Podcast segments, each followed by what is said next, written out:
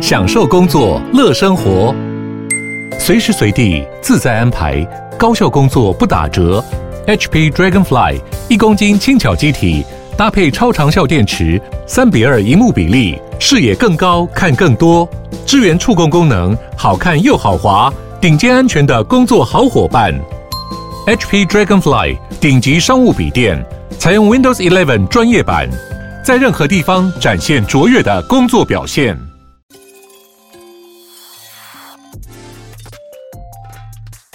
Hello，欢迎大家再次收听建筑家 Podcast，我是博想。那今天的时间是十二月十八号的下午两点三十分。今天非常的特别，因为今天这个时间刚好是台湾举行的公投，对，希望说来到现场的各位朋友们也是投完公投才来。那相信大家应该都认识我，那可能对庭章的话可能稍微比较不熟悉一些。那庭章的话，其实我们在去年的时候也有一起合作过一集节目，上映在我的频道，也有上映在他主持的 R 星球频道上面。那也是去以聊建筑书，然后去聊三本建筑书。那我们在后续节目之中也会带到这个主题。那今天呢，就是又冷，然后又公投，所以可能大家来到这边，真的觉得谢谢大家的支持。那这次的这个现场的活动呢，我们也会录音下来，那在未来的节目中也会播出。那等一下，如果对于整个活动流程中有谈到的书、谈到的问题有兴趣的话，我们也可以再就是用我们两支麦克风，就是一起来录音。那就会把你们问题也出现在节目之中，会是一个很特别的体验。然后呢，那也希望说现在来到我们现场的朋友们也都有拿到我们精心准备的小礼物。那这个小礼物呢，是就是我有请牛这个设计师帮忙做了一个建筑家 Podcast 的设计明信片。那另外的话呢，就是也有请了岛日咖啡来赞助我们的咖啡包。那这咖啡包也是两个非常特别的口味，那也是我自己非常喜欢的。那也是希望说两位都喜欢这个小礼物。那接下来呢，就是介绍一下馆长。那馆长呢，他叫做庭璋，庭璋他是原花文库的馆长。那同时也有主持一个 podcast 节目，叫做 R 星球频道。那要不要跟大家稍微介绍一下自己？Hello，现场的听众跟 podcast 的听众，大家好。那我是原花文库的馆长。那我先简单介绍一下这个，呃，我自己在经营的部分。呃，原画文库其实是一个私人的图书馆，那是在台北的市中心。那我们里面的藏书主要是以日本的文学为主，那有一些相关设计啊、诗集跟小说这些。然后我自己有成立一个 R 星球频道，那主要其实聊的可能是跟阅读有关，跟日本的出版。那其中有一集就是刚刚博翔提到的，我们有聊过呃，在文学当中的建筑啊，甚至是跟建筑比较有关系的，像典藏报出版的书。所以说，我们之前有一次在聊，我们就觉得说这个样子的对谈，或者是说从书里面去找很多呃呼应到生活当中案例的这些分享，我们觉得还蛮有趣的。所以今天可以大家很期待接下来我们聊的东西。嗯，是。然后现场大家可以放轻松，就当做是一个像家族聚会、读书会一样的感觉。我自己非常喜欢读书会这个概念啦，但是我当然自己没有主持过读书会，所以对我来说也算是初体验。那这方面的话，当然就是庭璋他的经验比较多一些，因为他在他的原花文库里面呢，他其实就是时不时都会举办各式各样新书啊，或者是一些电影的欣赏会，然后大家就会有讨论这样子的形式。那自己的话，我我自己在大学的时候，其实也有跟朋友就是有试过读书会这样子的形式去讨论建筑的书，但是呢，就是你也知道嘛，大学的时候就大家做建筑啊，然后就开始每天都熬夜赶图啊，然后到最后就变成说只有一两个人真的有看书，然后其他人就是听书这样子。听完就啊，好了解，然后就结束了。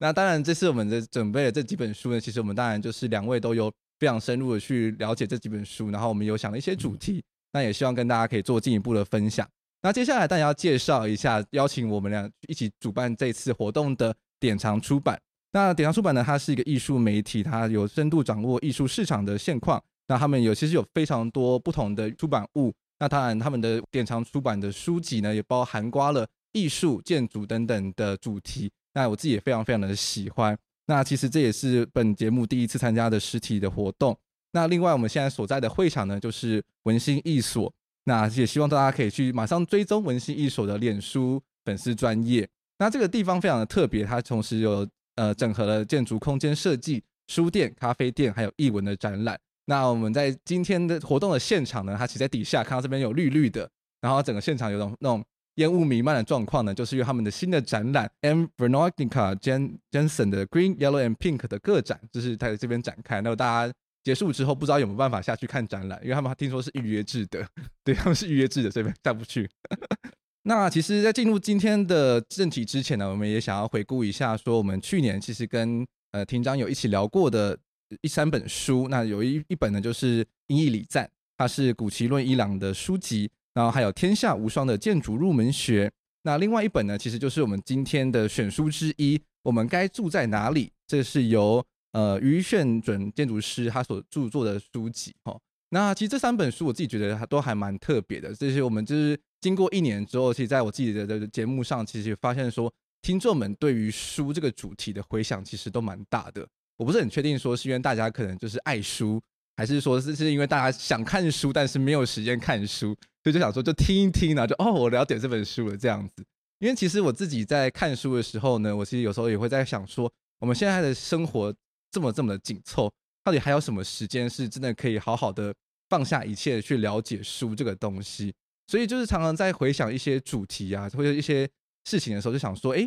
到底书之于我们现在是什么意义？那我们到底还有什么时间点是可以真的去认真的去选一本书，然后好好的阅读？所以我也好奇说，因为廷章他其实有非常多，就是不管是新书啊，或者是一些已经出版过的出版物的一些读书会的经验。那你觉得是书到底对于现代人来说是一个什么样的意义呢？这问题真的很大。就说对于，嗯，我觉得。在这个时代，或者是说对我自己来说，其实我在推广阅读，甚至举办很多不同的跟阅读相关的活动当中，其实你会发现，大家对于阅读这件事情有很多不同的想象。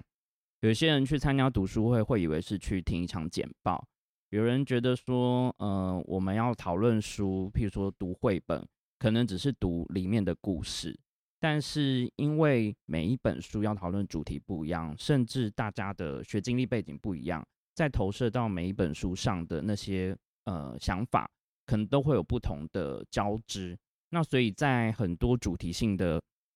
读书会去策划出来之后，你会发现那些讨论跟这些回应，其实是书真的，你从平面跳到立体，那甚至是跟空间有做了很多的呼应。像在文心这边会有非常多呃主题式的策展，那它可能会搭配书籍跟展览一起。那在我自己经营的空间，其实也是，就是可能会搭配当期的主题，甚至当月的呃方向。那我们会去邀请相关的人，那甚至去找不同领域的书籍，它不只局限在小说这个文类，因为大家可以读的时间可能不多，甚至读的速度不一样。那其实反馈的部分就会变得是有一些不同的差异。有的人是很快的看完一遍，那他不太会记得他聊了什么。那有些人是因为参加了读书会之后再回去看这本书，他会发现是跟其他东西是有连接，因为书里面可能他同时会带到不同的呃物件，甚至是时代，还有不同的人。所以像我们今天提到，我们这次其实准备的内容还蛮多，就是有五本。那里面提到的人非常的多，包括刚之后等下会提到包浩斯的那四十四十五位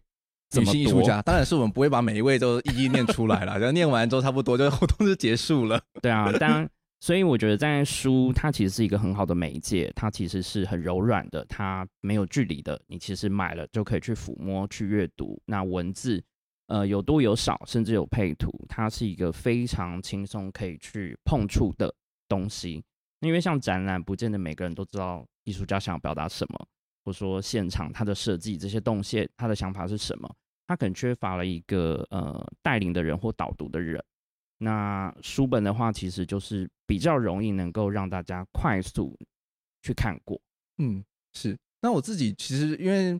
工可能工作的关系，就每天都在接触建筑，所以就是我自己有时候开始会比较喜欢去读一些小说类的。文文字，那像比如说像我最近的话，因为看了电影《沙丘》，所以我就是除了读这几本书之外，我其他时间都在看《沙丘》，然后脑中就开始哇，就是那个沙丘的行星啊，他们的建筑形式怎么样啊，然后就可以开始训在脑中开始幻想一些哦，就是建筑还有一些其他的样貌，然后外太空建筑之类的。所以就对于建书本对于我来说，它其实是一个可以暂时脱离现实状态的一个可能性，一个跳板吧，我觉得。讲到沙丘，我要回应一下。其实上礼拜有一个呃文大的新闻系的教授，他在脸书分享一张照片，那个是他看到在宜兰有一个在路边卖烤鸭的摊贩，手上拿着就是沙丘。然后这张照片一贴出来之后，非常多呃译文或文学圈的人对于那件事情感觉非常的惊讶，就说其实。这个东西并不难读，其实你不要想说哦，现在都说什么大家都不读书，其实你看，就连一个在卖烤鸭的老板，他就是拿着这么厚的沙丘在读，可见说这件事情的影响力跟它可以传播到多远的地方。嗯，而且相比起来，就是因为资讯很广大，然后大家现在都每天都在划手机、划 IG，其实我自己觉得读书对我来说反而是一个可以真正放松的一个时刻。因为脸书跟 IG 它就会一直都刷新，然后就觉得啊，怎么一直有讯息，好像读不完，然后再滑动态，然后一个小时就过了。可是就是当你把手机放下来，然后真的看书的时候，你会才感觉到说，哎，真的就是这个时间是属于你自己的，而不会被其他人打扰。所以这也是我觉得我自己还蛮喜欢读书的一个原因。听众们可能会很好奇，那我自己在看书的时候，买书的时候，其实。第一个要件当然就是封面吸不吸引我，听起来很肤浅，但是真的就是不得不说，因为现在大家都是一个视觉的动物，所以看一本书就是从现在都是先从封面的开始看，然后看，然后才会说，哎，那我们来看一下它的书品是怎么样，然后翻一翻了之后还说，嗯，好像可以买，然后他等到买回家了之后，可能也是先放在书架上放了三个月之后，哪一天突然间心血来潮拿出来翻个几页这样子。讲到书的封面，我可以分享一下，就说。其实，在我自己带的一些读书会当中，大家就会开始讨论的东西，一定是书的封面。那我都会留到最后，就是我们把故事读完一遍之后回来看，我就问大家说：“那你觉得封面的设计在干嘛？”然后有些人就会说：“哦，我知道他把一些书里面讲到的符号都隐藏在封面当中。”然后有些是颜色，因为有些在色彩方面它有它文学上的象征，所以当大家回头去看这个封面设计的时候，就会有不一样的想法。它不见得只有说，呃，设计师想要做的炫，或者是他在纸质上面选择的非常有趣，而是说它有更多的呼应到里面的想象。那甚至是有一些空间，譬如说，它为什么书腰是做直的而不是横的？那套书为什么它要做盒子，或者是它是用特别的包装去包起来？这些都有一个想要让读者。透过这样的一个动作，重新再去进入到书的一个阅读，它有一点像是前奏，所以我觉得这个东西就可以在很多阅读的时候或活动可以去讨论。嗯，是。那我其实也非常好奇，说就是你们在举办一个读书会的时候啊，你会如何，或者是说自己私底下跟在聊书的时候，会如何去进行这个话题啊？大家会不会觉得说，就是好像原本在哎闲聊闲聊，突然说哎，我们来谈本书这样子，好像就有点奇怪这样。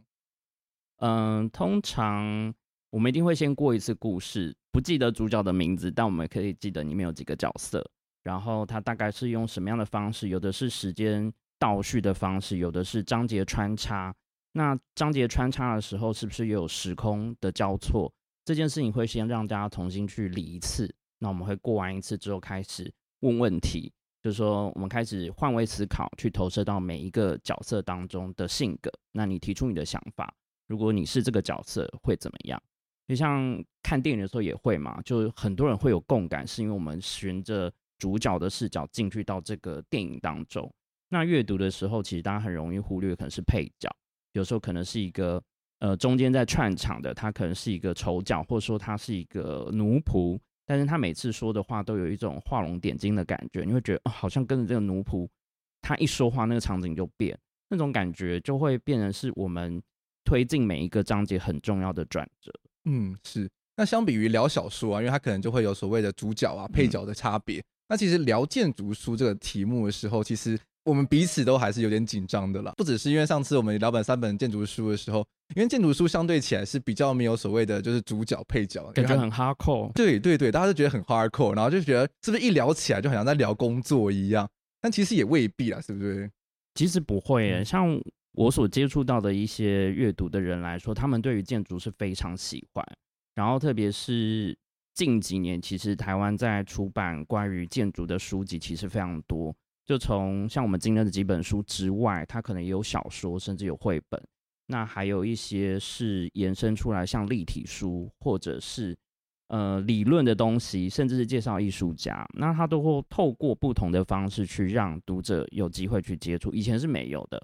那甚至你可以看到更多的展览是讨论到跟建筑有关的东西的时候，大家开始会去 recall 他生活当中观察到的建筑是什么。然后特别是有一些读书会，它的文本里面当中提到很多建筑的时候，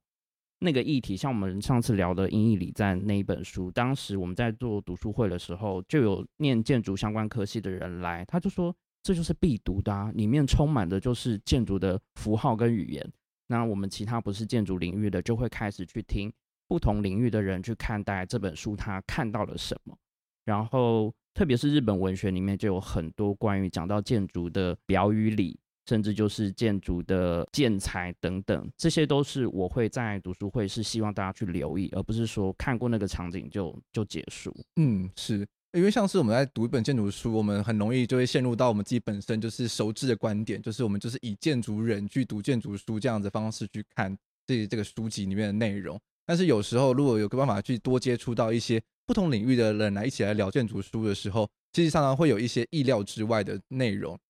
跟谈话的一些算是激发吧。所以我自己还蛮喜欢跟庭长在聊书的，因为就是每次聊完了之后都会觉得说，哦，原来。你是这样子看这本书里面的内容的，就是跟我看这本书内容非常非常的不一样。那这一次呢，典藏他就有帮我们挑了五本书，然后就是当然也会是今天的聊天的主题。那其实我们刚才有提到嘛，就是就是于轩准建筑师他有做两本书，一本呢是我们该住在哪里，建筑师找寻宜居地的标准。那这本的话，我们在上次的节目中其实已经有聊过，那我们今天就把重点放在另外一本书。那这一本呢是城市如何运作，从人文学看待城市的十五种观点。那我自己觉得这本书非常非常的有趣的一个原因，是因为它其实跳脱了建筑学的方式来讨论建筑，或者是说它不是用建筑学的方式来讨论一个都市，因为它这本书它收录的内容，它其实是从它刊登在各大报章杂志啊，或者是一些文学作品，就是其他的书刊中的作品集结而成的。所以他在写这个文章的时候，写这些文字的时候，他其实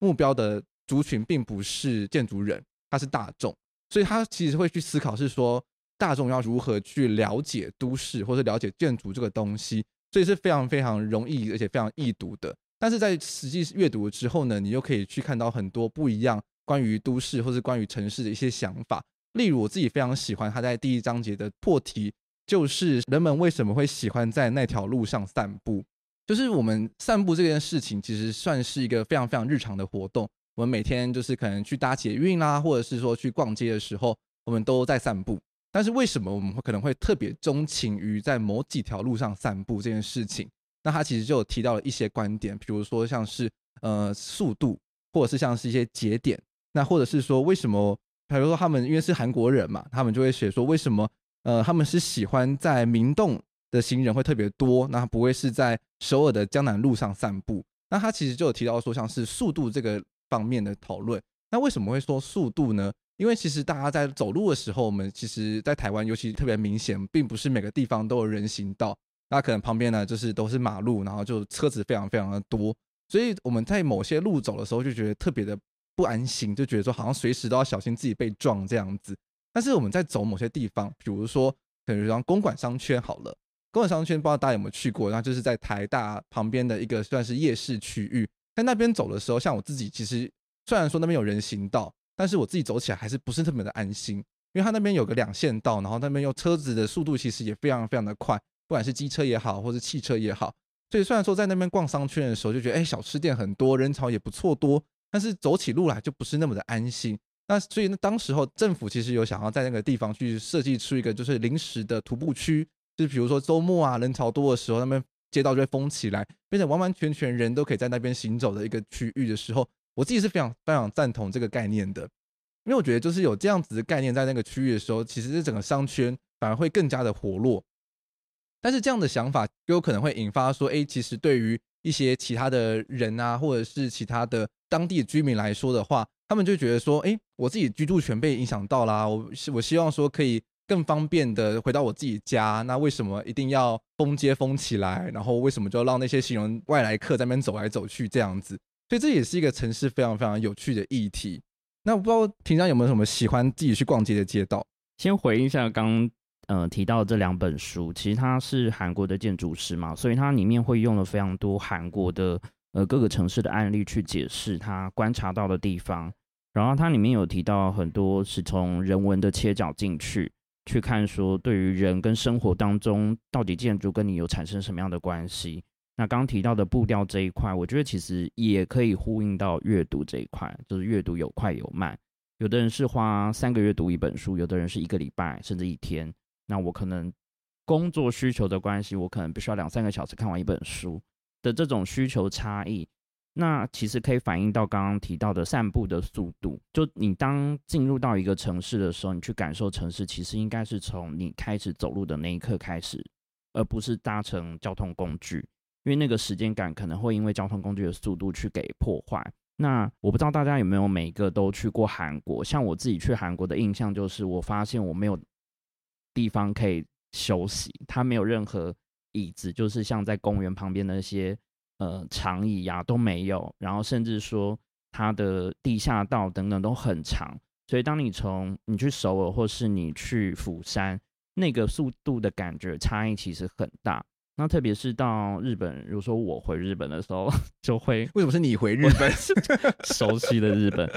呃，因为之前在那边读书的时候，其实当你长时间住在那个城市的时候，你可以去感觉到不同城市的速度。所以，当我从下飞机下了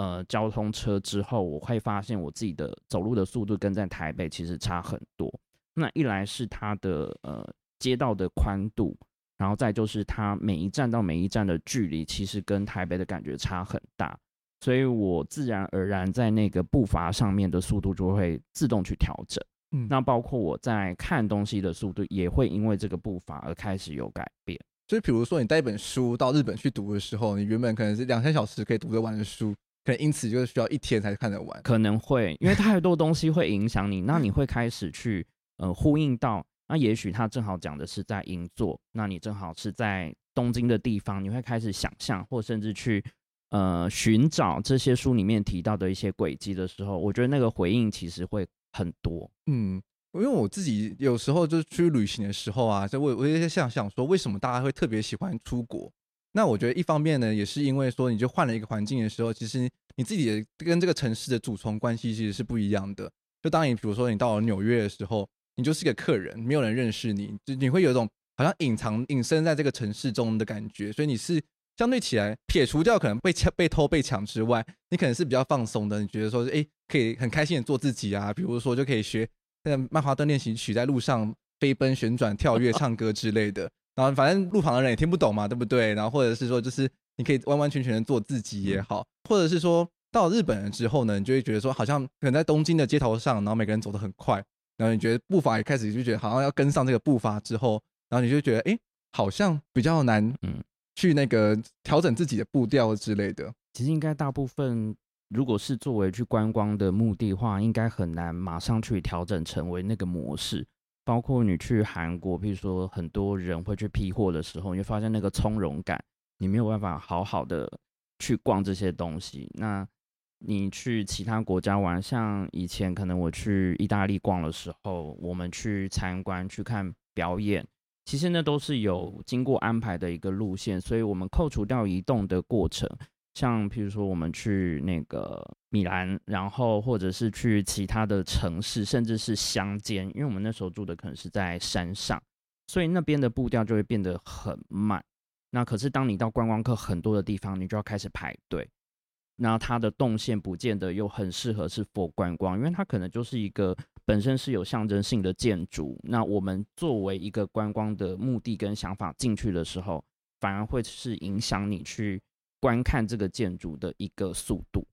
嗯，因为像我自己有时候旅行的时候啊，我都会想说，我是不是不应该要排那么多那么多的行程，反而会让自己想说，我那干脆我今天什么行程都不要有好了。那我就反正就是才有办法去真实的去体验一个城市。那这是到欧洲的时候，尤其是如此，因为我们都想说，哎，为什么好像欧美人比较容易享受生活，或者是说好像比较有办法去享受一个城市？那到底它的差别在哪里？会不会是因为我们在每次去旅行的时候，我们总是把自己排了太多的景点，因为想说我们可能就一生就只来这边一次而已，所以就好像说我们这个城市有十个景点，那我十个至少八个以上都要跑到这样子，所以就是可能花了二三十分钟走到这个景点，然后看三十分钟之后，然后再花一个小时走到另外一个景点这样子，所以就一整天一整天好像都很紧凑，然后都没办法喘息这样子。因为像是如果大家有听我节目的话，就是其实有一个大家很喜欢的主题就是欧游记。那在欧洲记这个地方的时候，必须老实说，我们去每一个景点的时候，真的都有点像花妈去看美术馆一样，就是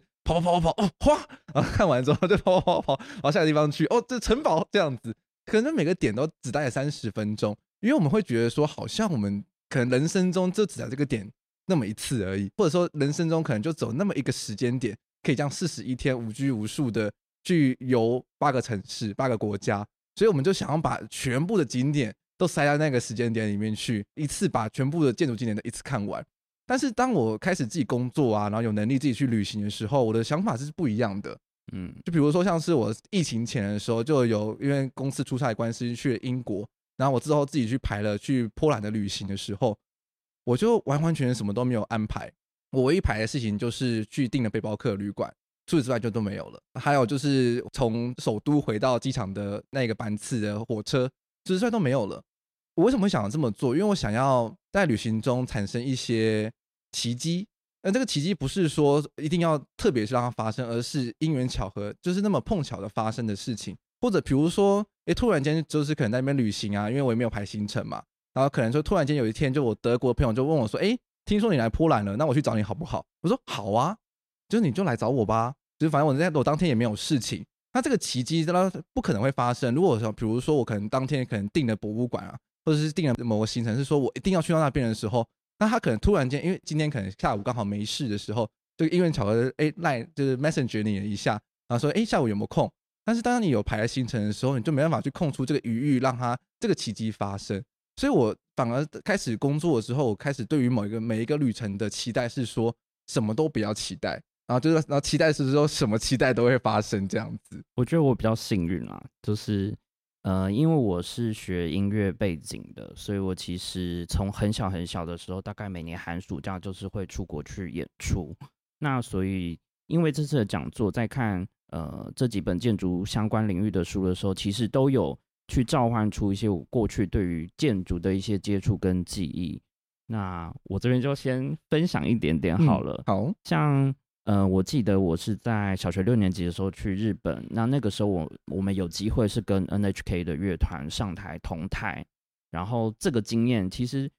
就我的生命经历来说，其实最多接触到的建筑应该是音乐厅。OK，而且那个部分是比较不同的，它不见得是从入口，因为我们是从后台，所以我们会从小很习惯在不同的后台穿梭。那你要从哪个地方通道到哪里，然后化妆室，然后就有一些升降的设备，比如说大家都是看到我们就是直接就上台的那个瞬间，之前我们做了非常多的准备，然后包括说哦，有演演过歌剧的话，你要跟台上的人舞台是有不同的互动，那这个体验其实当下并没有觉得很有感触，那我们可能比较有回应的应该是在空间的反响，就是那个声音的部分。所以，我们到很多空间，第一个下意识的感觉就会去拍手，去看那个空间声音的传达跟 echo 的状况。我们应该在这个场合做什么样的表现？那可能是我身体的力道要多一点，或是我的演奏的方向要稍微往哪一个方向去，才能够达到比较好的效果。这个是我们一开始对于建筑的一个直接的连接，嗯，然后后来在国高中的时候，我们开始去，比如说澳洲，然后去新加坡，去东南亚巡回的时候，我们也去看了雪梨歌剧院，然后我们到了不同国家他们的音乐厅去演奏的时候，你会发现音乐厅周围的交通，然后再就是它的呃前后台的设计跟它的座位区的设计，因为有的是呃往下。的有的是往上，有的是舞台比较高，那有的舞台比较低，你会发现跟观众之间的那个互动，在那个空间的感觉是完全不一样。嗯，那再到后来是去意大利的时候，我们去意大利巡回一个月，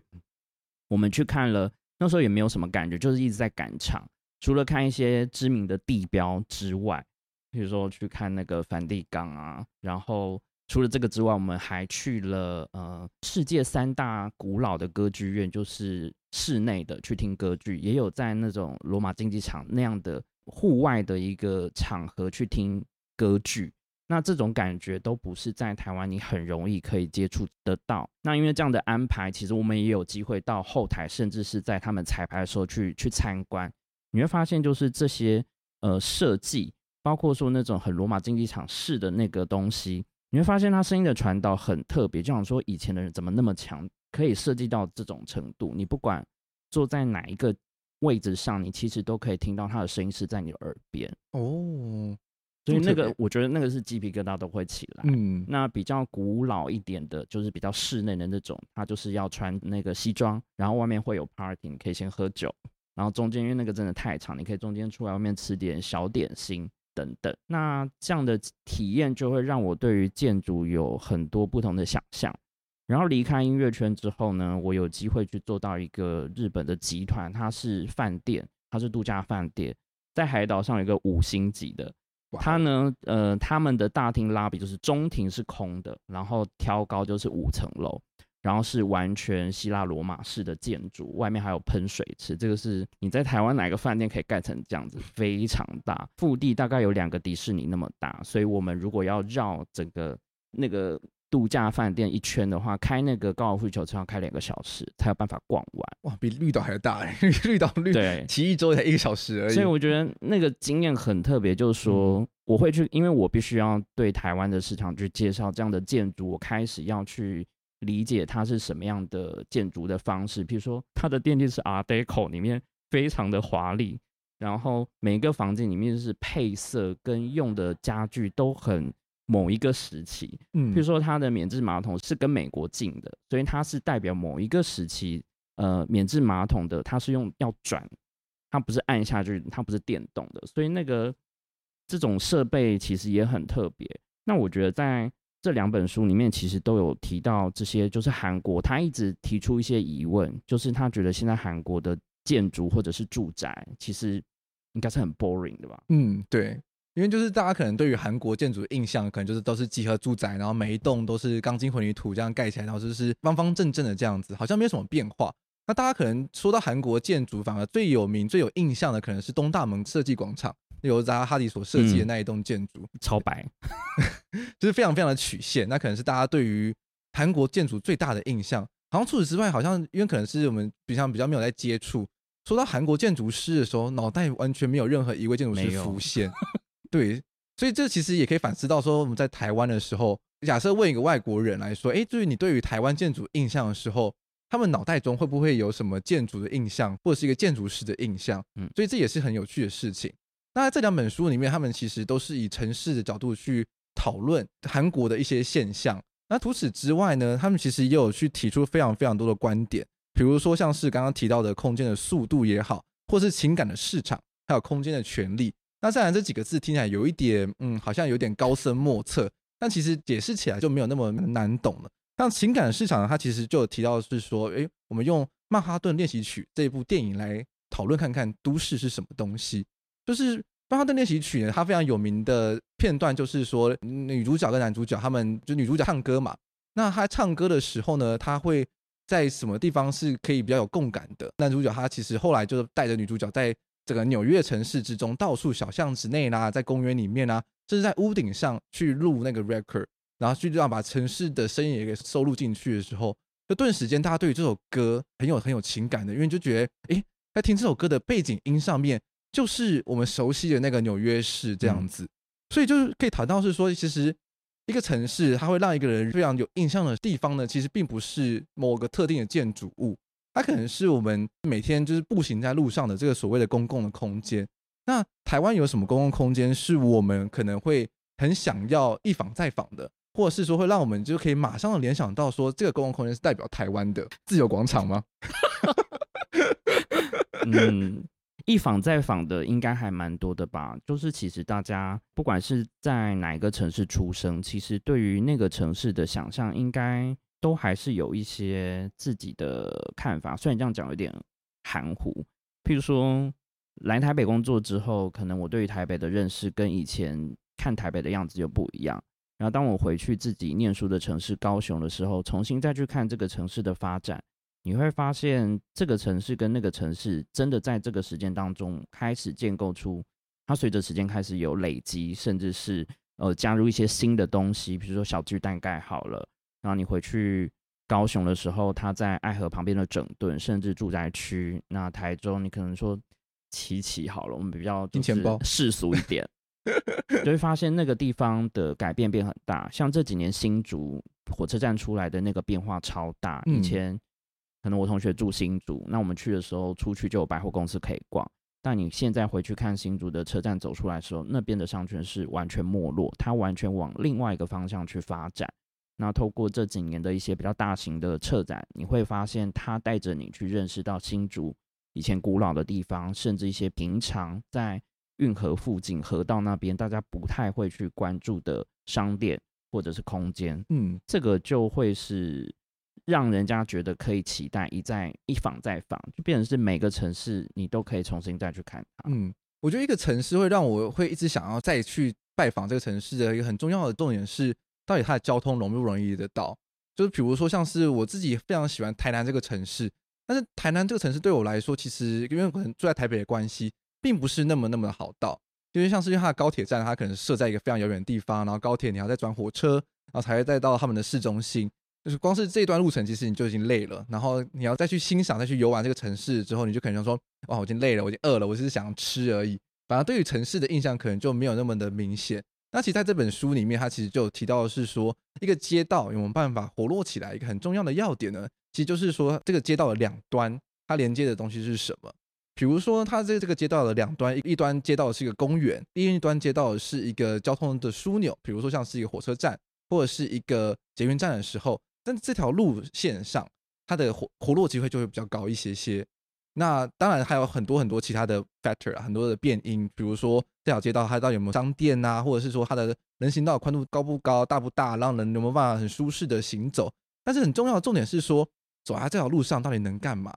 就是我们到这个这个地方来了之后，走在这条路上的时候，我除了步行之外，我还能从事什么样的活动？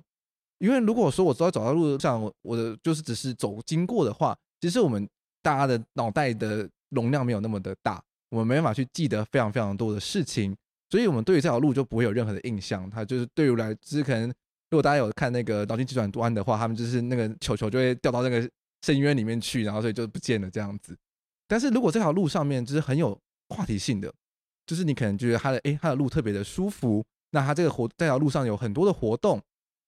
比如说像是现在的新义商圈的在中间的那个中轴带好了，那它其实它就非常非常的宽，然后同时呢，它又是完完全全只供行人步行。那同时两侧呢，因为它现在又开放了一些商业的可能性，那又有很多的一些艺文团体啦，或者街头艺人在那边表演，所以你走在这条路上的时候，你就觉得诶，很多活动在发生。那同时这条中轴带又连接了两个捷运站，就一个是台北一零一捷运站，然后另外一端是市政府捷运站。所以就是对于我来说，我不会担心说走到另一端了之后，我还要再走回来，而是我走在这条路上的时候，我可以知道说，哎，反正我有很多的活动可以做，或者是说，就就算说我没有进去逛百货公司，我没有要去做任何的事情，但我也有一个捷运站，我就可以回家了，这样也好。所以走在这条路上的时候，就觉得，哎，是很棒的、很舒服的一个体验。那其实就会让我觉得说，或许台北一零一这条中轴带，然后整个上新义商圈有办法活络起来的原因是这个。那反观来说，东区就大家之前都很很很爱去逛的东区的商圈，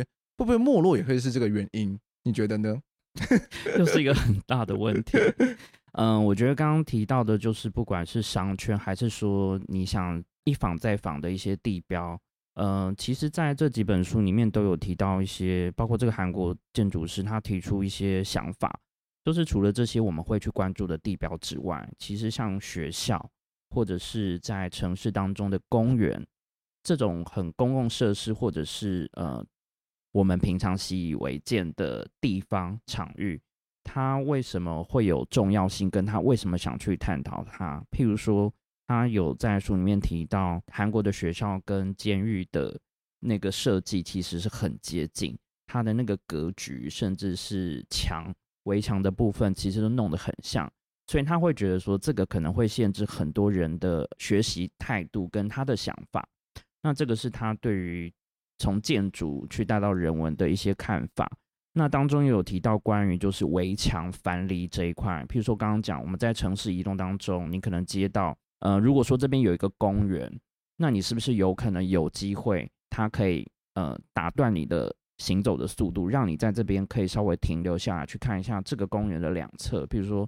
这个节点到那个节点当中，除了这些市集之外，也许是有一个地方是可以让你放慢脚步下来看。那这个公园的重要性其实就很大。那举一些日本的例子来说，其实，在很多居住密度比较高的地方，它现在越来越少小的公园，甚至没有那些为了小孩子可以去玩的滑溜梯啊、那溜滑梯、荡秋千等等。因为你可能市容它的面积的关系，它必须要盖更多的房子，那甚至是一些商店，那这些东西就会慢慢慢慢开始被边缘化，然后甚至是消失。所以它会有一些很奇怪的麒麟地，那边只有一个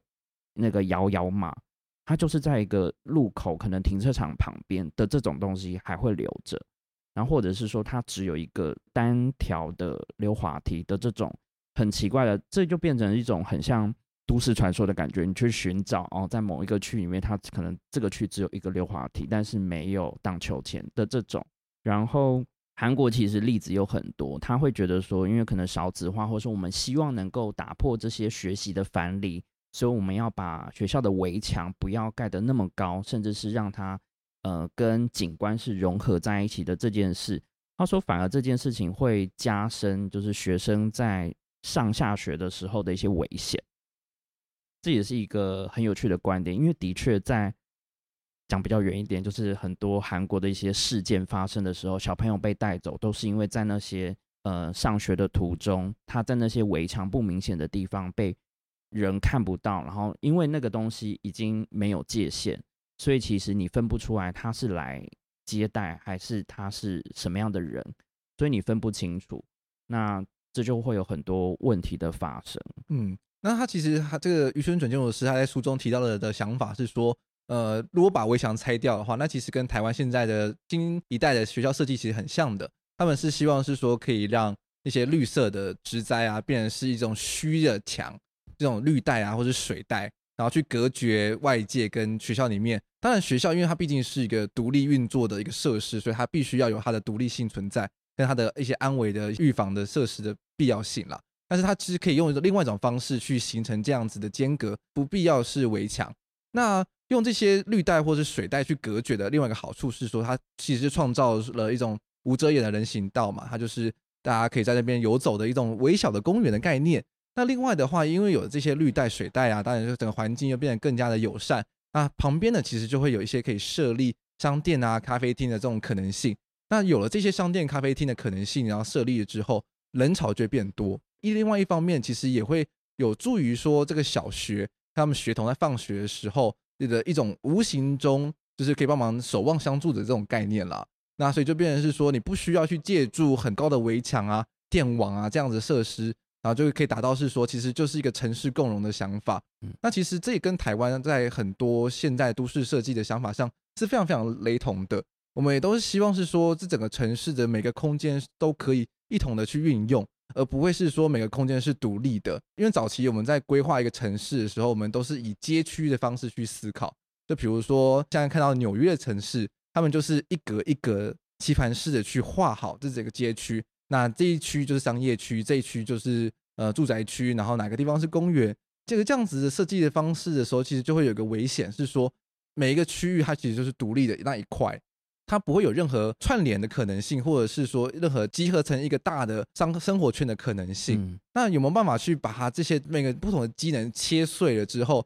散布到每个街区里面去的时候，那整个城市才会比较有活络的可能性。那其实就让我想到说，最近其实做了很多集关于就是社会住宅这个议题。那大家在讨论社会住宅的这个议题的时候，其实都会在想说，到底未来的住宅是一个什么样的样貌？就是因为现在我们在路上看到很多都是就是纯住宅的集合住宅这样子形式，但是进到一个住宅之后，每个人就都回到自己家，就跟早期这种眷村啊，大家会一起守望相助啊，会有跟可能邻居啊，什么方太太、王太太，然后一起借酱油啊，小朋友一起游玩的那样子的景象，好像离得非常非常的远。东区就没有，我觉得东区没落其实也有呼应到刚刚提的一些问题点，就说它就是很纯商圈。对于一般人来说，因为它可能也没有书店了，然后它的餐厅可能越来越少。那早期可能有百货，那百货的发展，它又不是算最早最早的百货开始的区域，所以那个地方你会久了，你会发现说它很功能性，就是你买什么，你走在东区，其实一条街都可以满足你所有要买的东西。你要买鞋子、衣服到首饰、保养品，全部可以在一条街解决。可是久了之后，你会发现那个地方没有任何其他新的惊喜，那导致说，这就是我刚刚说的啊，生活中的惊喜很重要。嗯，然后你会发现这几年发展比较有趣的，就是像中山区，或者是再远一点信义区好了，或者是松烟那附近，为什么它会开始比较多人潮或有趣的东西？是因为它还是保有一些巷弄的街道。然后有一些小的店家很多，那我在那边也住了快十年，所以你会发现那边店家非常多之后，它的能量动能其实是很强。譬如说一个周末里面，它可能在同一条路上有十个不同的活动，不同的店家，甚至也有做串联。可是你在东区，它就是买，它就是购物，然后你没有其他的选择，那甚至你看电影的目的性。也很明确，你可能就会去某几家而已。但是你在信义，或者说你到了中山，或者说甚至你到公馆，你可以选择不同气氛的电影院，甚至是夜市，或是你到内湖这边也可以，它也有一些小吃的夜市。这种惊喜就会变成是你不是在东区可以很轻易去碰到的。嗯，刚刚讲的是说，就如果是纯商业，或者是说我们现在其实期待是一个。走在一条路上，可以体验到很多的事情，因为就是我每天都看，已经看新闻啊，或者看社交网络，已经看习惯了。我们需要很多惊喜。那其实像现在的中山的新盖完的这条中轴带，其实对我来说，我自己每次走在那边的时候，都会有很多的不一样的新的发现，不管是新的店家，或是一些新的活动，甚至像是像最近是圣诞节嘛，它就有很多圣诞节的装饰。那其实就会觉得说，走在那边每一个季节去的时候，都有一种新的体验，所以这也是很有很好玩的地方。那其实讲到说中轴带啊，然后串联商业，另外一个很有趣的的事情，其实就是可能大家会观察到，就是就是所谓的都市的绅士化、市神或者是市神化这个事情，什么意思？这些事情呢，其实就是说来就有趣了，就是说，因为一个街区啊，他们可能早期的时候就是比较没落了，他们就主要是可能是一些比较不富有的人，艺术家或者是一些建筑师也好，建筑师不富有，这大家都知道的事情。可能有人不认同，好，没关系，反正就是一些艺术家住在那个地方，所以呢，就是他们那个区域呢，相对起来就是一个大家可能比较诟病的区域。比如说像是很知名的市镇化的案例，就是现在纽约市的这个 Meatpacking District，它就是这个肉品包装区。那那个区它其实离金融街非常非常的近，那它在早期的时候是一个完完全全被忽略的地方。为什么呢？因为它那边早期是工业的加工区，因为它那边紧邻的就是港口。所以港口它那边有设计了很多火车的铁道，可以直接接到工厂里面去。那当然，在船运盛盛行的那个时代的时候，这样子的形式当然是没有问题的。呃，当然那边也会是一个商业的重镇。但是到了近代开始交通就是汽车啦、火车开始繁荣之后，我们并不需要船来运输这些商品的时候，那个区域相对其实也就落魄了下来。而落魄下来之后呢，因为房租就开始变得比较低廉，那同时就会有一些就是。比较不富有的人、艺术家去进驻这个区域，那要发展一个区域有很多很多的可能性，有都市手段、建筑的手段。那这个区域会重新的再发展起来，其实就是有一个很重要的工程发生，那就是 High Line，就是所谓的高架公园。高架公园为什么会有办法成功的去发展这个区域？就是因为那个是一个非常非常特别的建筑案例，它很难被在其他的地方做复制。虽然说在很多的城市都有想办法去效仿它。但这个 High Line 有办法很特别的地方，是因为它这条铁路跟它旁边的建筑物的紧密程度是其他城市所没有的。而为什么呢？因为这条铁路它在创造的初期的时候，它是要让很快速的把港口边的商品给运到建筑物里面去，所以它的铁路是一个高架的铁路。而它的铁路呢，它是有些地方它是平行于道路，而有些地方它是会穿过建筑物的，所以。这样子的形式创造了这个铁路的非常非常多的惊喜，因为它跟建筑物的关系是有时候疏，有时候近，然后有时候呢就会穿过一个建筑物之后，然后再到了另外一个空间，所以这整条路径是非常非常特别的。而当时候呢，就是本来这条铁路要被拆掉，大家就觉得说，反正就是一个地方旧了，就是拆掉了之后去复兴它。它会有这个崭新的可能性。但就是有两位算是社区的人士去投入，想要把这个铁道给重新给活络起来。那他们提出的想法，其实就是提出一个 High Line 这样子的一个高架公园的想法。而这样子的想法也真的后来就证实说是一个很成功的事情。当然，成功引入了人潮，创造了商业，那就会有可能就会让整个周围的区域的房价就因此而水涨船高。那因为就很多的一些高级的商店就觉得说，哎，这边这么多人潮，我要来驻点，然后可能就会有些美术馆啊、豪宅呀、啊，因为就是整个景观都变好了嘛，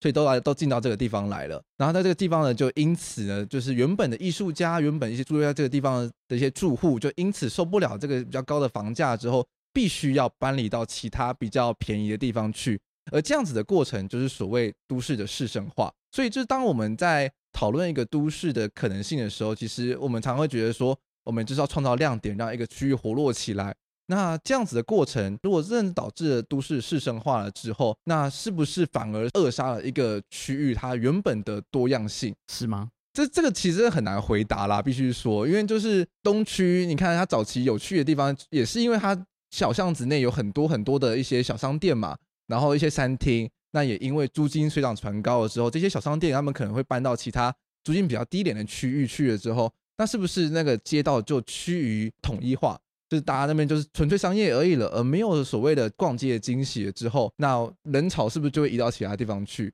会。对不对？所以就变成是说，这样子的过程对于一个城市的活络啊，或者是一个有趣的可能性，所谓的这些生活中的小奇迹变少了之后，是不是变就变得无聊了？那所以就像中山站现在活络起来，或者是说其他地方有这样子更活络的或者更有趣的地方出现了之后，是不是人潮转移过去，那原本区域就死亡了？像刚刚讲的，除了纽约的案例之外，像书里面有提到韩韩国跟日本的一些案例。然后在韩国，其实早些年，譬如说靠近海边的地方，它可能我们可以很直觉的就联想到它跟渔业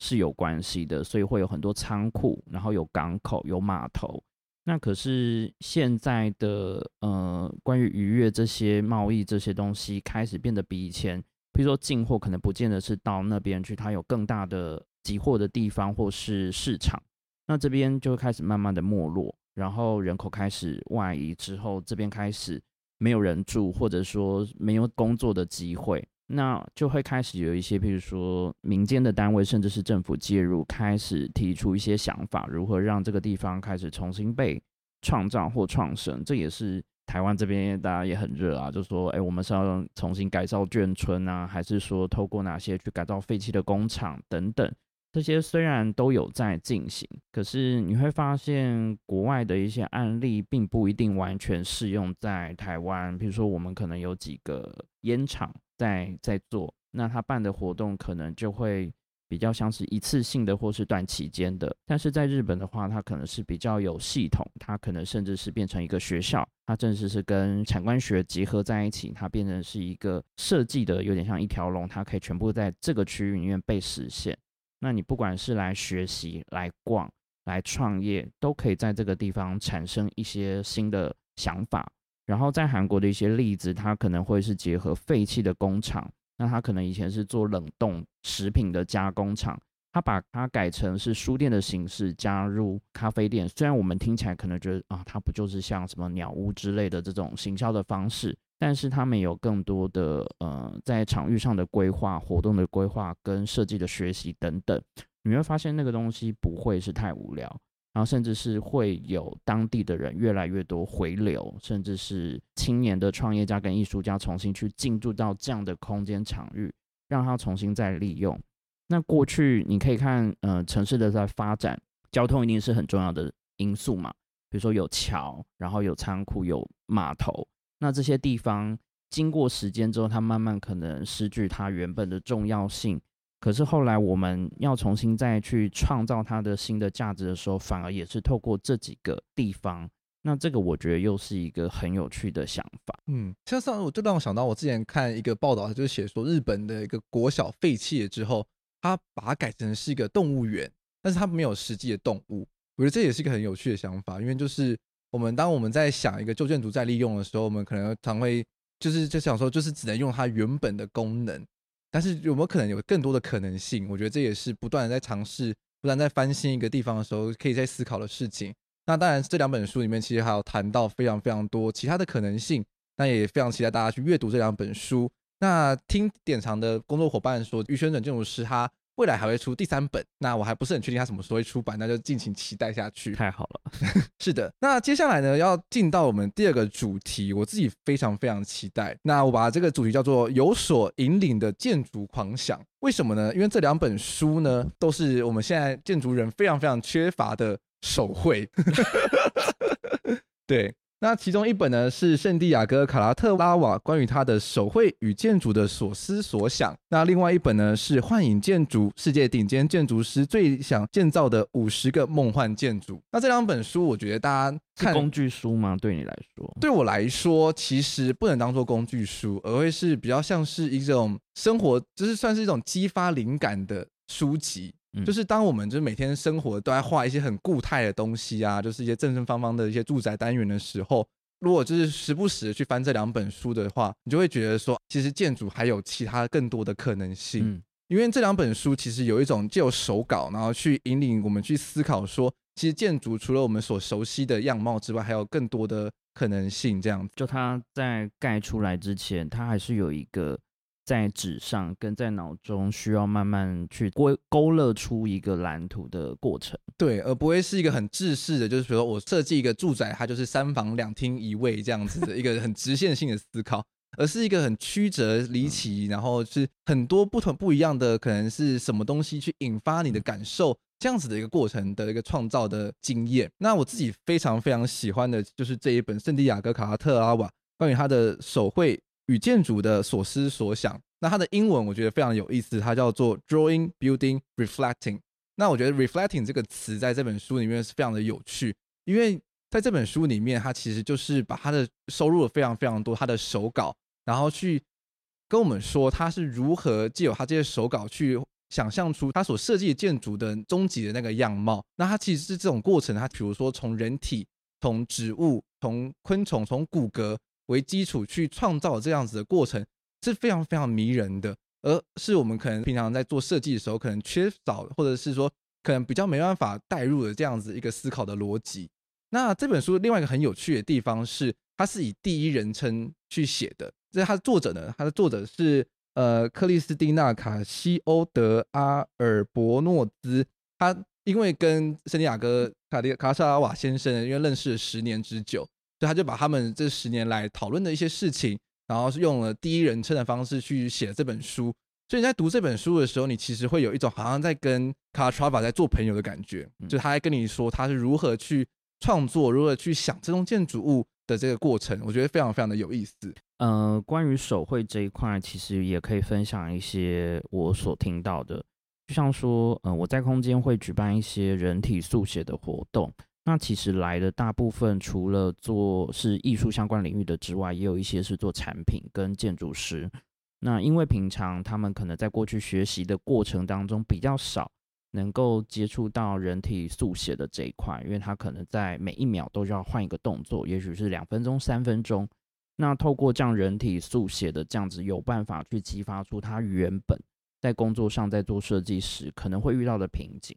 据说在里面，它有非常多的建筑，它是透过人体的呃曲线，然后甚至是截取它的一些符号来作为它设计的一些灵感的时候，你会觉得说，哦，原来建筑是可以从我们生活当中，甚至是从人的身上去截取作为设计的方向，而不再是是只有直线或者是只有方格的这一块。这个是我直接是有从这些来参与活动的人身上听到的一些想法。嗯，因为它可能会设计一些，比如说产品设计，它需要符合人体工学，或者是说人使用起来是非常方便的，呃，椅子或者是任何的物体的时候，它必须要去想象人在使用的时候会是什么样的状态。那这个东西就必须要透过各种姿势去模拟。那你不可能坐在那边空想就能够把这个产品去想出来。它有时候线条跟弧度的部分是必须你要去实际看得到。那个东西，你才会觉得说，哦，其实是可以到这样的弧度，甚至是这么大的一个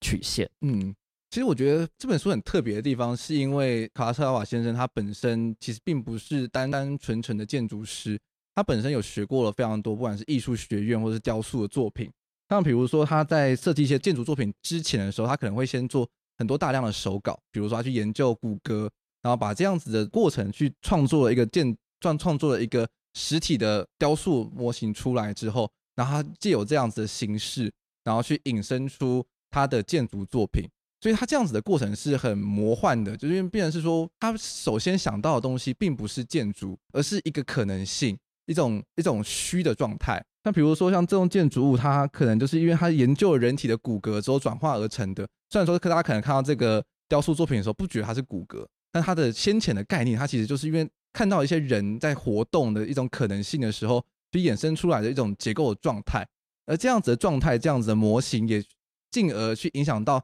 他未来设计的作品的一些结构的可能性，或者是一些结构的形态，所以他把这个整个过程变成是一种创作的想法，都记录在这本书里面的时候，所以你阅读起来会觉得非常非常的迷人，就觉得说哦，原来我们在设计思考是可以这样子进行的。那同时呢，其实他也在这本书里面也很常讨论到一个观念，是让我觉得非常非常有趣的，是他说他在讨论说什么是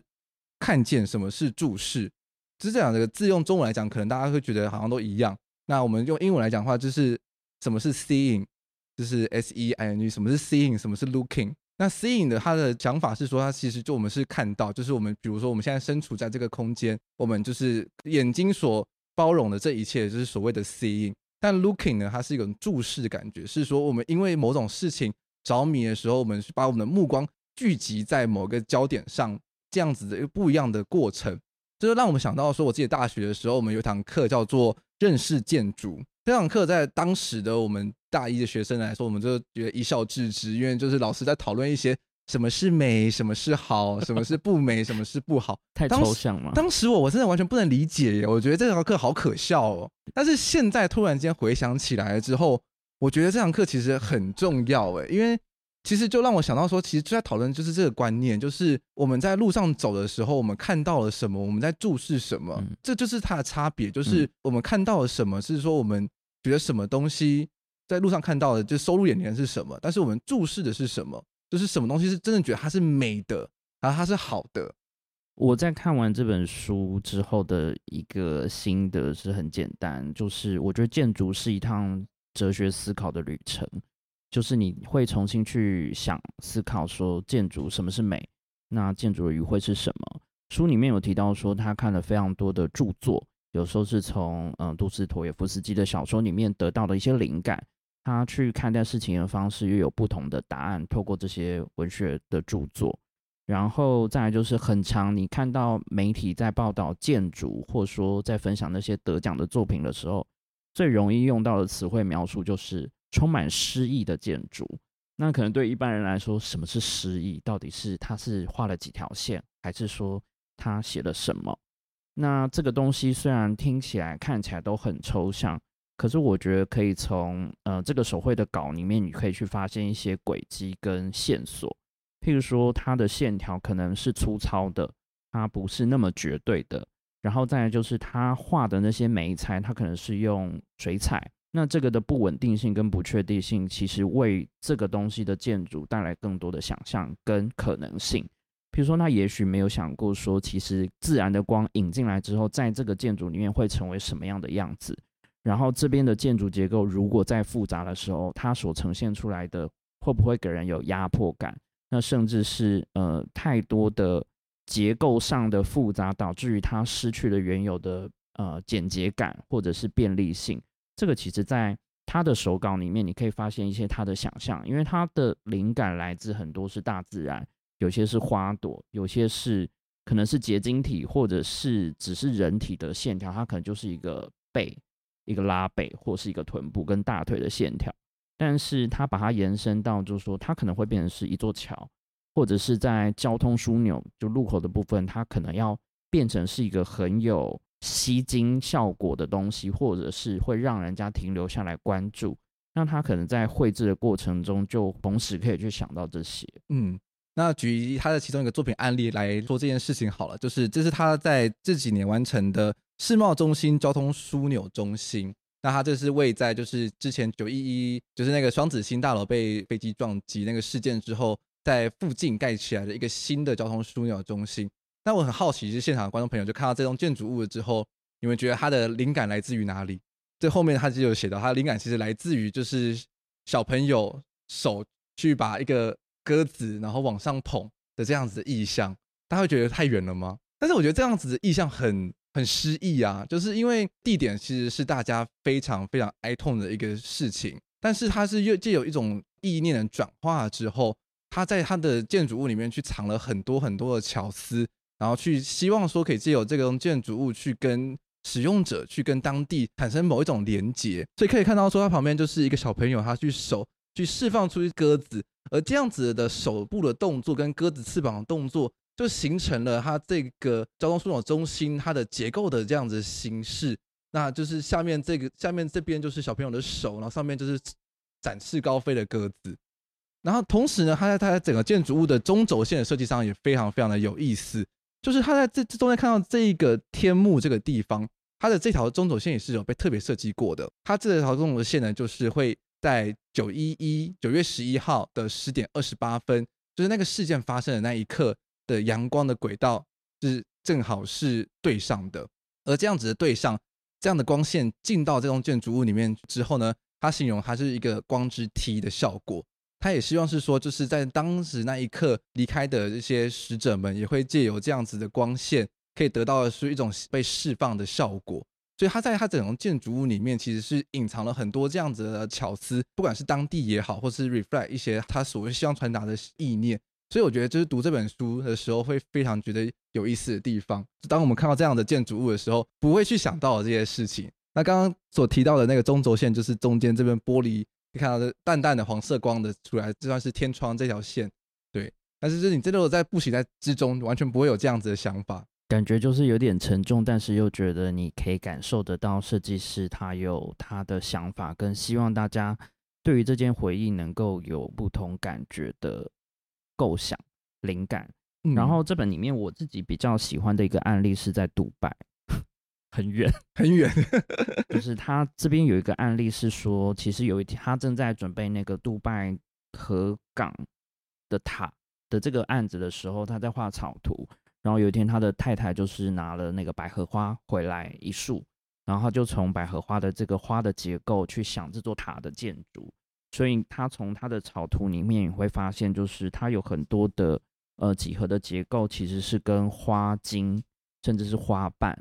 是很有关联性，然后再延伸到他把他这个建筑物上色之后，你可以看到，就是他对这个塔的想象跟意象是希望能够带入更多的景观跟植物这件事情，让这个塔或者说这个在河港旁边的这个建筑物能够有更多更多自然的元素在里面，而不是只有一个高塔的形式存在而已，因为它好像将会是世界上最高的塔。人类总是会一直在往更高的塔的想法去，就是我要盖得比你更高。这个是从以前就一直都有的吧？嗯，没错，就是大家都总是在竞逐那个世界地位。但是除了商业的考量上的话，是不是可以去融入更多的可能性？我觉得这也是建筑师有趣的地方。那我在这本书里面，他有引用了罗丹的一句话，对于建筑的定义，他说：“平衡与体积在光中的和谐的相互作用。”大家可能觉得这句话可能有一点。听不懂他说什么，但是简单来说，它其实就是说，建筑之所以会存在，其实最重要的话是有光，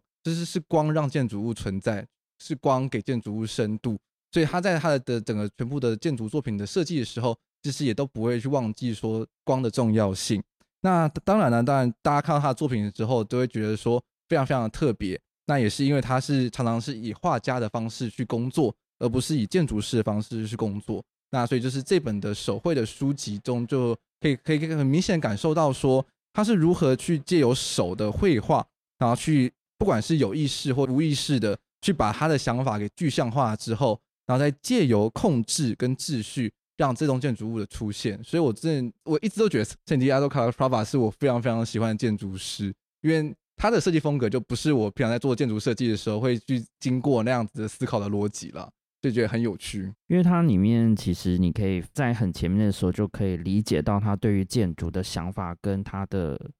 思考是怎么样，因为他会觉得说，除了技术上，就是你可能要考虑到很多工程甚至结构之外，他必须要融入一些想法。那这个想法可能是充满哲学的过程，他可能是有一个思辨，他自我的论证。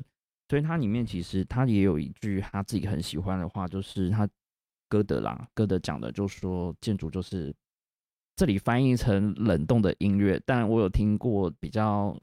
能够理解的叫做冻结的音乐，就是它把所有东西都凝结在建筑当中，你可以感受到它不是只有艺术层面，它可能有光影。它可能会有声响，那它可能会有一个空间的大小跟隐蔽或开放这种种种的东西融合在里面，那甚至到地砖、墙面，甚至是装饰，这些所有都是工艺跟艺术的结合在里头。嗯，所以我觉得在手稿里面，你就会看到它很多很有趣的想象，那包括它上色跟它在考虑线条的时候，它还是有一个变化的轨迹在。其实里面都可以找得到，就说他可能从一个很小很小的点开始放大。那有些人在想灵感的时候，其实是从比较大的方向，就是我面积多大，我就开始从这边往内缩。但是它比较像是从一个很小的点开始去让它慢慢的萌芽长大。其实它就是一个思考的过程。嗯，是。那大家如果想要，就是未来在台湾也会有一个建筑作品在桃园，这是远东的国际会议中心。那预计是二零二四年会完工，我们也非常期待说，大家终于不用去欧洲或者去美国才办法看到他的作品了。我们也希望说，这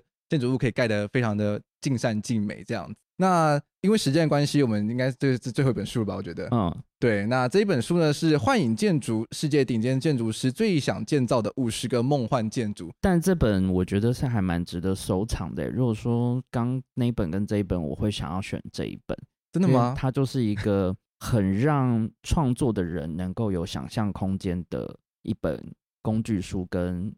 参考的东西，因为里面东西都没有发生过嘛。对，因为这本书它其实收录的其实就是所谓建筑师的一些想法，或者是一些他们提出来的一些建筑的概念，就很梦幻的那一种，然后是完完全全没有机会实现的。但是就是在里面的，就是有收罗了非常非常多经典的建筑的案例作品。比如说，其实于宣准他们建筑师他有提到的，是所谓圆形监狱这个案例，这个应该是建筑的人，建筑人应该都会知道的，就是他就是在思考说，就是所谓监狱管方中间的那个观看的塔，然后跟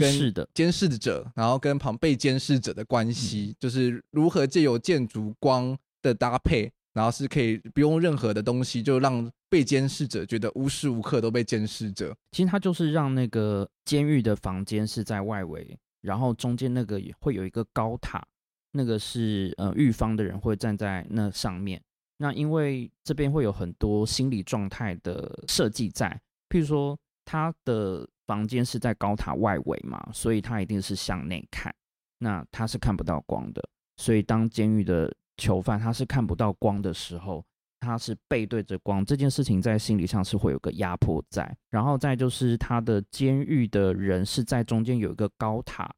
它是有一个很高的地位上的差异，就是你在监视的人是在一个塔上，被监视的人是在周围的房间，所以他会有一种前后都好像被压迫到，所以他有一点像是用心理的方式去操控，或者是说去控制，嗯。对，所以确实这个概念当时提出的时候，它并不是建筑师提出的，它是一位哲学家提出的，叫做边沁。那他提出了这样子的概念之后，他去委托一个建筑师帮他把他这个手稿给画出来。所以这样子概念是很有趣的，就是建筑不一定是由建筑师所设计的，他有时候就是一个对建筑有兴趣，或是对一个一个想法有兴趣的人所提出来之后，然后借由建筑师之手去实现。那这样这本书里面其实就是去收罗了这么多的案例。那比如说另外一个很有趣的案子呢，就是艾萨克牛顿的纪念碑。那它这个是由布雷他在一七八四年所提出的一个概念。如果是第一次看的话，就是很有趣啦，就是因为它最最有名的就是这一张，他在当时他去设计了一个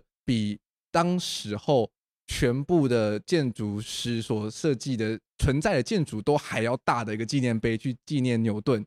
呃，它是用最纯粹的形态，可以看到它就是一个很大很大的圆形，去作为它整个空间的主体。那它在这个圆形体积里面，它其实是中空的，它其实是什么都没有的。那它它是希望说，借由这样的纪念碑去传达，就是去纪念牛顿他所提出来的这些概念，或者是说他的这些生平。那这样子的概念之所以有趣的地方，是因为它打破了就是我们建筑人在思考的时候的一些想法。因为当时候大家可能就还是会受到一些就是装饰主义啊，或者是一些建筑设计的一些绑手绑脚的啦。因为就是觉得说一定要盖出来嘛，然后就是当时大家喜欢的就是可能就会有一些注释啦，或者是一些其他的装饰性的东西。但可以看到说这栋建筑物是非常非常纯粹的形状，然后跟体积去形成的这样子的建筑物。那这样子的建筑物之所以会被记载到现在，很重要一点就是因为其实可以看到，可能大家比较熟知的，像是 Alvaro Siza，他在几何学上或者是一些建筑设计上，其实也是趋近于纯粹的。那也跟我们现在在做建筑设计的时候，其实喜欢去减少装饰性，然后去探讨建筑物本质这件事情是非常非常类似的。那除此之外呢，我自己也非常非常喜欢的案例，就还有像是呃科比意，大家可能比较熟知的可布。他所设计的光辉城市，这个光辉城市，它唯一被实现出来的，可能就只有马赛公寓而已。那它其他的这些城市规划的手稿，它其实就都是只是纸上的建筑，那就可以在这本书中去看到。他也会去跟你解释，是说为什么这样子的概念在当时候会被提出来，为什么值得我们去了解。因为比如说像是当时候，因为就是战后嘛，那就是会需要大量的住宅。什么样的住宅是好的？那因为当时候看到纽约他们这样子很多摩天大厦被盖起来之后，他可不觉得说这样子大楼的跟大楼的距离是非常非常紧密的，对于人来说是一个不是那么舒适的居住环境，所以他就提出了这个光辉城市的概念，它是有分区的，比如说像是住宅区都在一区，然后办公区都在同一区，然后中间，然后摩天大楼跟摩天大楼之间是有公园，然后是有一些其他机能去隔开的。而这样子的都市概念，其实，在我们现在来看的话，觉得诶，好前卫哦。但这这是很适合我们现在在做都市规划的时候的手段。但对于当时来说，他们是完全不觉得说，诶，这个样设计出来都市能能住吗？对，不适合吧？这样子，为什么会这样子呢？就是因为当时大家可能比较喜欢的，就是我们在电影中常看到，就是蜿蜒的小巷啦，每个人都是独立一户，然后就是有有前院有后院，他们觉得这样才是家。但是对于让当地我们现在人口这么密集的都市来看的话，诶，其实科比意在当时提出来的这个都市概念其实是很棒的。回到都市的这个想法，其实这本书里面很有趣，有讲到达文西有设计的那个错层的城市。那里面当时他说的是个设计，其实是为了要防止那个黑死病的传播。那早期在做，或者说在更早之前，譬如说像日本的江户时期，那个江户城在发展的时候，他们很厉害的，就是在那个时候已经有发展很完整的下水道的供水系统。那这件事情，他可能要想办法去挖，然后甚至要让引不同的地方的水。那这个距离，其实在那个时候的技术来说是非常的先进。你想说，哇，你要规划到这么大城，因为它是当时发展的重镇，所以会有来自不同的城市的人要到江户这个地方去工作，让里面的产业又非常多。然后包括那个时候也有设计，像是救火队。他必须要想办法让那个水压可以打到上面的这种方式，都是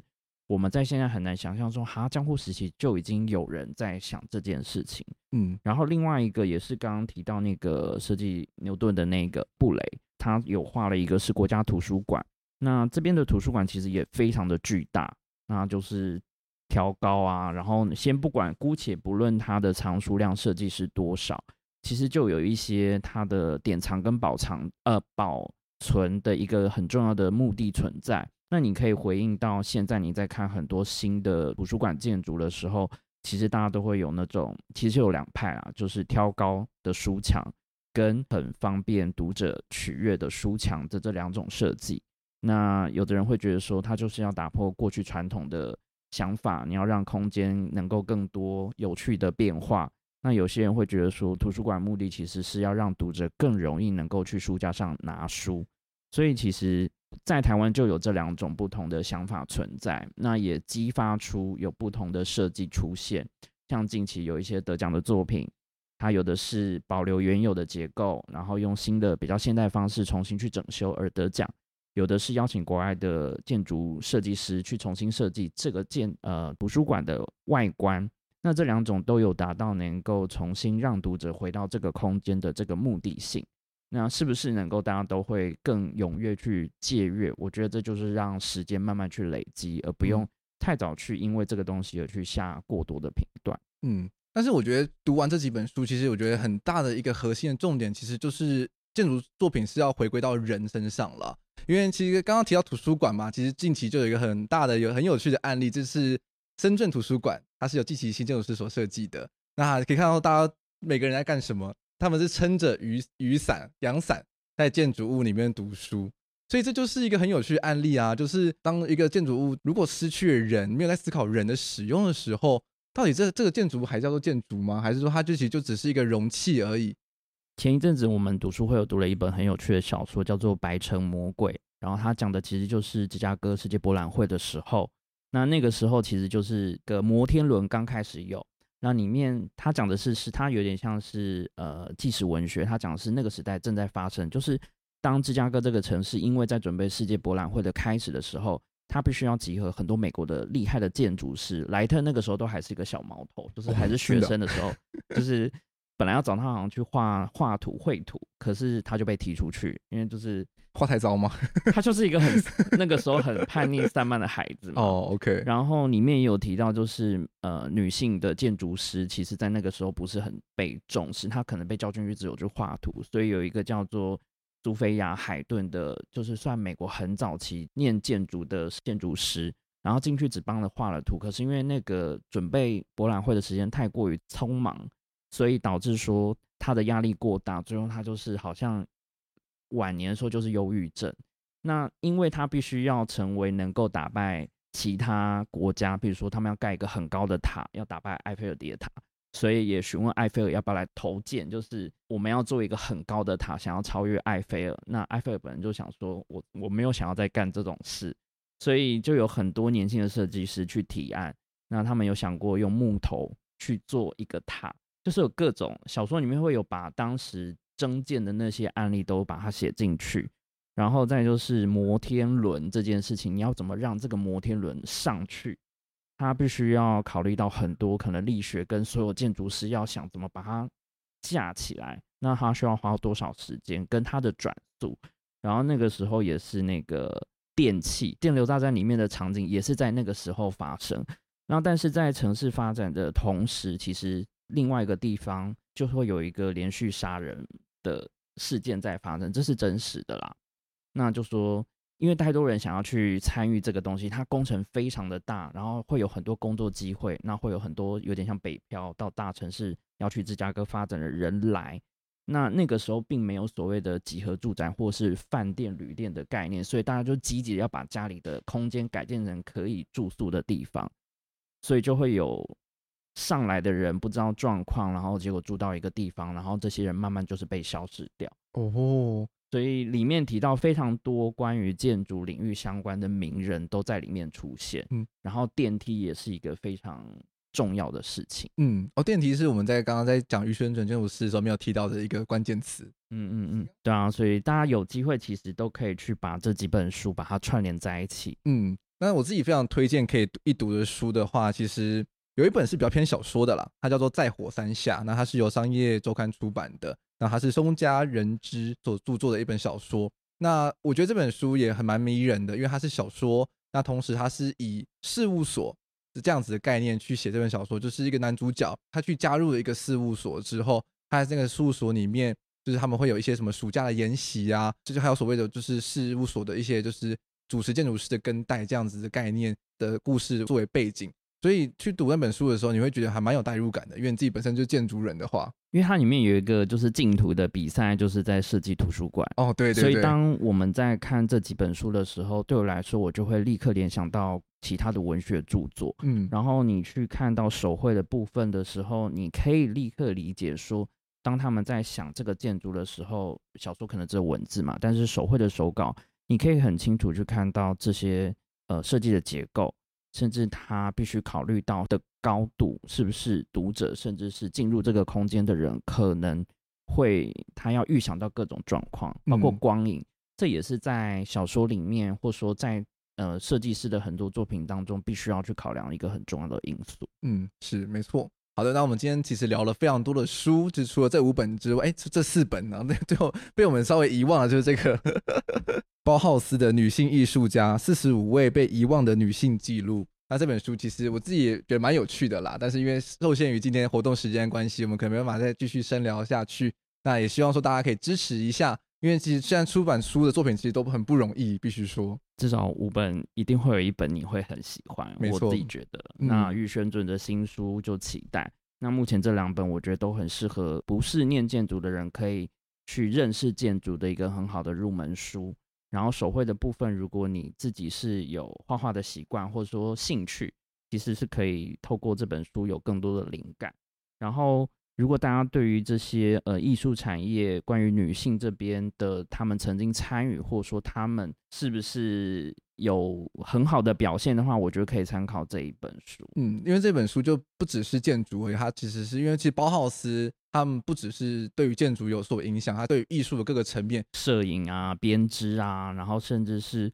呃设计跟绘画，其实在这些人当中，你都可以看得到，他们其实本来是有一些很好的成就跟方向，但是都碍于一些现实的状况或者说因素，所以他慢慢被遗忘，有可能是步入家庭，有可能是因为身体的病痛。那也可能是因为包浩斯这个学校的结束，而导致了他们没有办法再继续往下生根。嗯，没错。因为我觉得不同的讲师去讨论同样的书，其实就会有不同的观点。像因为博强他是建筑的背景，那我可能有一点因素音乐跟文学这一块的接触，所以我们会从里面看到有趣的地方去做延伸讨论。所以像里面其实每个建筑师都有好多书单。那你可以延伸再去看，那甚至呃刚刚讲的包浩斯的女性艺术家里面也有一位是日本的艺术家，那他后来回了日本之后，其实跟资生堂在三零零三零年代的时候就开始有很多的合作，